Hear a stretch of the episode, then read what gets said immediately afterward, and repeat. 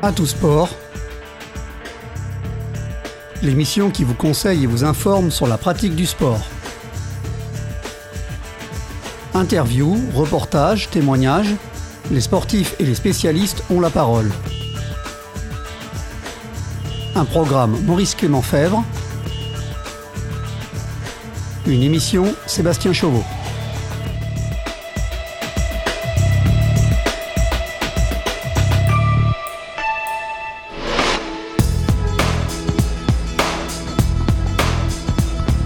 Même si l'on boit et mange ce qu'il faut comme il le faut, c'est ce que nous avons vu dans les épisodes précédents, cela donne-t-il la possibilité de faire du sport à outrance? Bien que l'on nous rabâche à longueur de spots de prévention qu'il faut pratiquer au moins une heure d'activité physique par jour, le sport n'a-t-il pas d'effets indésirables Avec un spécialiste, nous revenons sur les risques de la pratique intensive. On parle souvent des bienfaits du sport, rarement de ses méfaits. Si le sport a des vertus positives, il n'est pas sans risque, notamment quand on dépasse un certain seuil de pratique. Les louanges à la pratique du sport ne manquent pas, reste à être raisonnable dans sa manière de s'entraîner. On les appelle les bigorexiques. Ce sont les addicts au sport, ceux-là dépassent les bornes, ils pratiquent jusqu'à s'en blesser et s'isoler. Philippe Godin est professeur en psychologie du sport à l'Université catholique de Louvain en Belgique. Il nous explique les bonnes pratiques, il nous alerte sur les risques addictifs il pointe aussi certaines disciplines qui tendent à conduire à la bigorexie.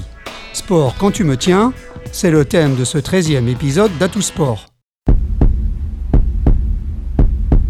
On parle beaucoup des, effets positifs du sport, mais est-ce que le sport n'a-t-il pas d'effets négatifs? Oui, bien entendu, hein, c'est comme dans tout, euh, les excès vont avoir les conséquences tout à fait opposées euh, aux bienfaits que l'on recherche. Donc, euh, la difficulté va être de trouver pour chaque individu euh, la norme qui lui convient en fonction de, du sexe, en fonction de son âge, en fonction de sa, je dirais de sa génétique, en fonction de son expérience euh, sportive. Donc il y a toute une série de paramètres euh, dont il va falloir tenir compte, en fonction aussi de son état de santé, souvent lié avec l'âge. Voilà, donc toutes ces, tous ces facteurs vont doivent être pris en compte pour justement éviter les effets négatifs qui sont euh, intrinsèquement présents. N'y a-t-il pas un seuil en, temps ou en intensité euh, de pratique euh, sportive à ne pas dépasser pour ne pas se blesser d'une part et ne pas tomber dans l'addiction d'autre part? La recherche a mis en évidence que lorsqu'on reste dans une pratique de 3 à 4 heures semaine avec un niveau d'intensité moyen, ça semble être la norme. Maintenant, c'est à nouveau, c'est une moyenne. Donc, il peut très bien y avoir des individus qui peuvent sans doute en faire un petit peu plus, et sans doute d'autres qui peuvent sans doute euh, en faire un petit peu moins. Est-ce qu'il faut vraiment suivre sa frénésie du sport? Non, parce que cette frénésie du sport, euh, c'est comme une drogue, euh, c'est très lié notamment à la production d'hormones. on va parler des hormones euh, du plaisir, euh, ocytocine, endorphine.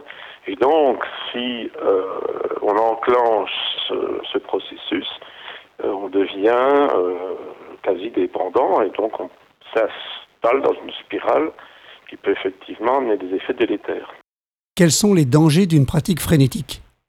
Alors, les dangers se situent quasi à tous les niveaux, physiques, sociaux, et, psychologique, euh, physique, bah, en fonction de l'état de santé de vos muscles, de vos articulations, de vos tendons, euh, de votre euh, cœur, de votre système vasculaire.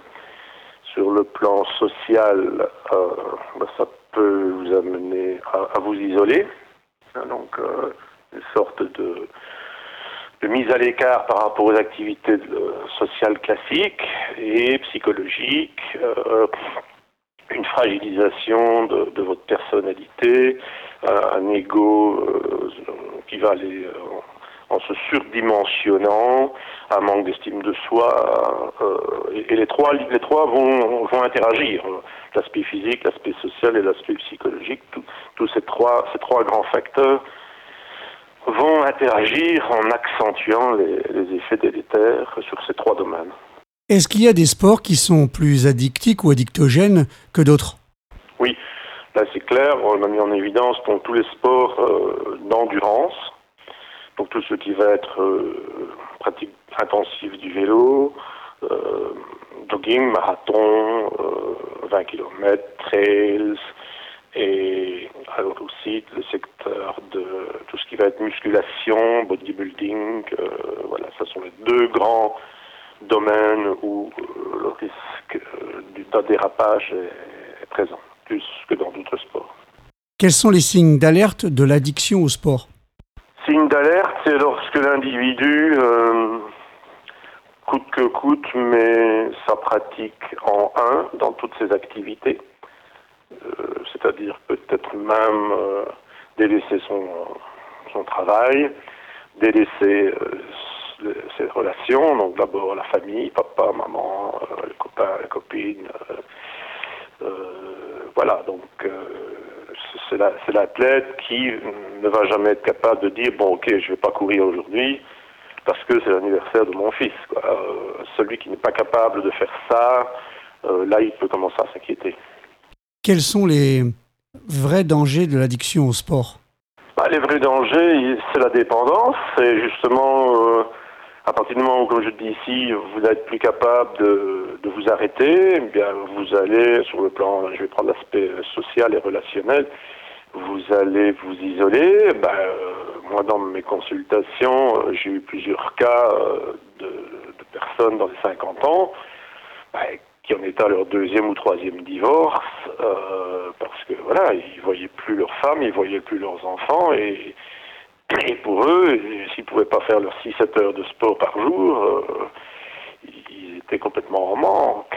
Donc, ils, préfèrent ne pas s'arrêter dans cette activité, quitte à ce que, euh, sur le plan affectif, euh, ça amène des catastrophes. Donc, ça, ce sont déjà des conséquences euh, plus que dommageables.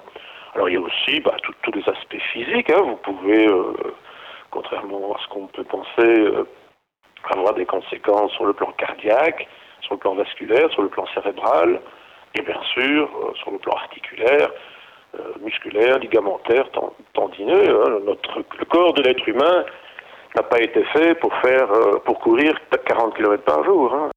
Au fond, le sport ne serait-il pas une drogue? Ah si, tout à fait. Si, tout à fait. Euh, enfin, avec une pratique excessive, oui, bien sûr, le sport est une drogue.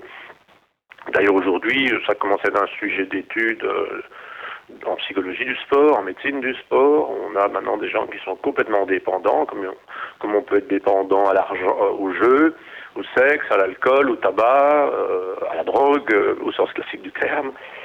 oui, bien sûr.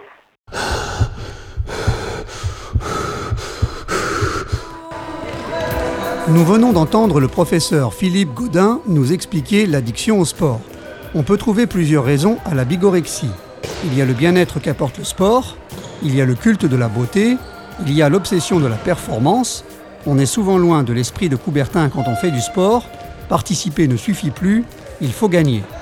Qu'elle soit au sport ou à autre chose, l'addiction est une maladie. Pourtant, il se dit que 80% des bigorexiques préfèrent continuer plutôt que s'arrêter, voire diminuer. Il faut savoir que ce genre de comportement peut aboutir à des lésions irréversibles et amener le sportif addictique à finir sa vie avec une prothèse de hanche ou de genou s'il veut juste continuer de marcher. Se soigner de l'addiction au sport est, comme toutes les addictions, difficile. Il faut que le bigorexique sorte de l'escalade de l'effort physique, sans l'arrêter totalement, car l'activité est toujours préférable à la sédentarité. Dans le prochain épisode, nous reviendrons sur le choix de son sport. Tous les sports sont-ils bons à pratiquer et peuvent-ils l'être par tous nous ferons le point sur les disciplines à choisir selon son âge, son gabarit, son potentiel physique.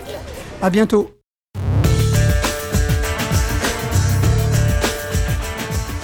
C'était À tout sport, l'émission qui vous conseille et vous informe sur la pratique du sport. Un programme Maurice Clément Fèvre. Une émission Sébastien Chauveau.